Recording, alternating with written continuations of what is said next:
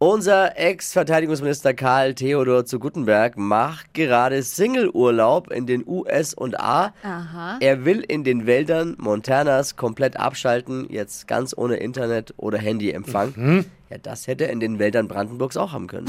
er hätte doch gar nicht so weit gehen müssen. Naja.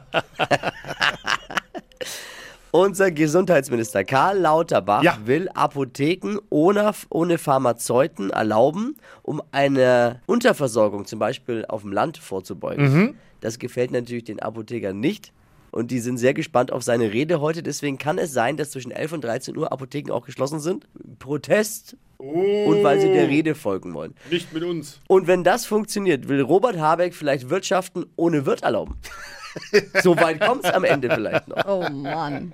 BMW hat die Zulassung für automatisiertes Fahren der Stufe 3 bekommen, Tippi. Du weißt es als Verkehrsexperte wahrscheinlich Ja, natürlich. Stufe 3 ist äh, pff, ganz gefährlich. Schon. Die neuen Siebener. Die Siebener Ja. äh, können sich dann auf der Autobahn, im Stau aber nur und bis zu Tempo 60 und nur auf der Autobahn selber fahrerlos steuern. Crazy. Äh, Cool, oder? Dann planen BMW-Besitzer ihre Reisen nur noch zu Ostern, kurz vor Weihnachten oder zum Ferienbeginn, damit man das ausprobieren kann, ne?